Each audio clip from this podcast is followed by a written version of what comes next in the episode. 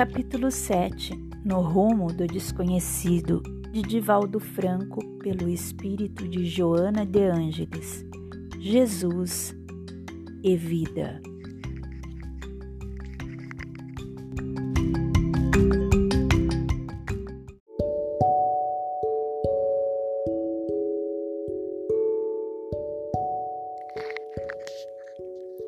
A criatura humana que transita na faixa da normalidade possui autonomia, podendo agir conforme lhe apraz.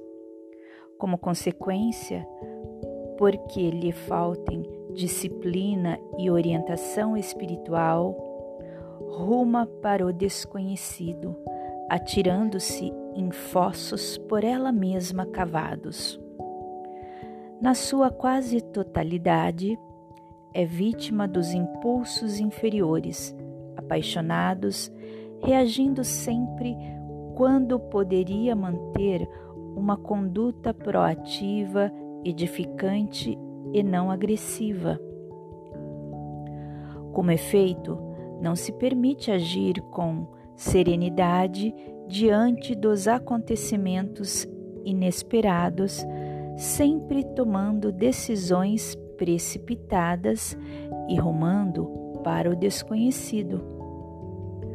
O vento que sopra, autônomo, arranca tudo quanto não lhe resiste à devastação, inclusive produzindo a erosão do solo, das rochas, a semelhança das ondas do mar, que, violentadas pelas correntes aéreas em turbulência golpeiam sem cessar as costas dos penhascos, despedaçando as algas que se lhes agarram e tudo quanto se lhes apresenta como impedimento, em tentativas inúteis de sobrevivência.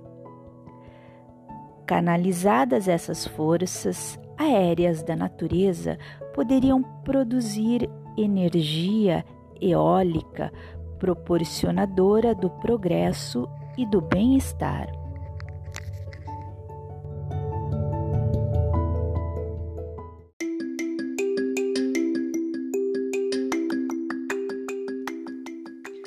O ser humano tem necessidade imediata de reflexionar em torno dos potenciais que nele jazem adormecidos para bem direcioná-los, conforme o conhecimento das finalidades existenciais em favor da própria felicidade.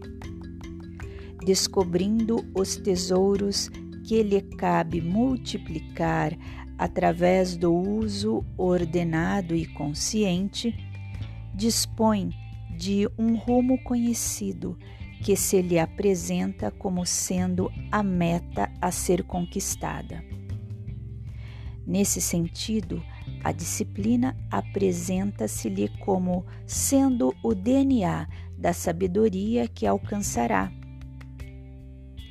Uma existência pautada no conhecimento seguro a respeito dos anseios da mente e do sentimento favorece a autorrealização que deve ser o objetivo a alcançar enquanto lhe vige a oportunidade no escafandro carnal. Quando a vida é destruída de metas, de enobrecimentos, torna-se uma sucessão de desastres emocionais, morais e espirituais, sem motivações dignificadoras que dão sentimento ao existir.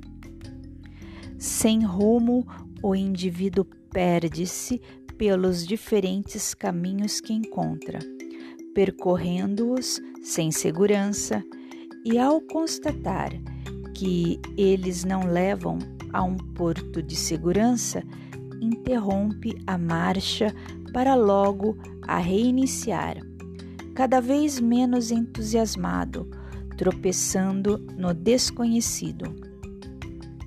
Todavia, quando tem elaborado um projeto bem delineado, a cada passo dado mais próximo da meta a alcançar, se encontra. Quem não acredita no valor desse conhecimento e da disciplina para vivenciá-lo, que acompanha a trajetória de um veículo motorizado sem freios descendo uma ladeira.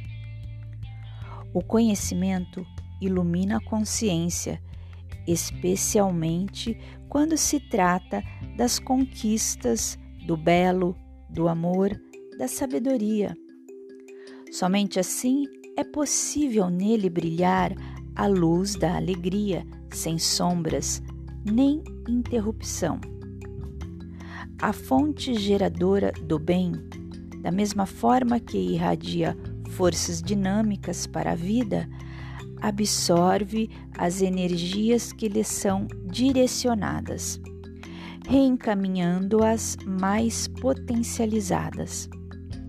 Eis, portanto, definida a importância do conhecer e do bem conduzir-se, a fim de que a autonomia faculte conquistas preciosas e imperecíveis.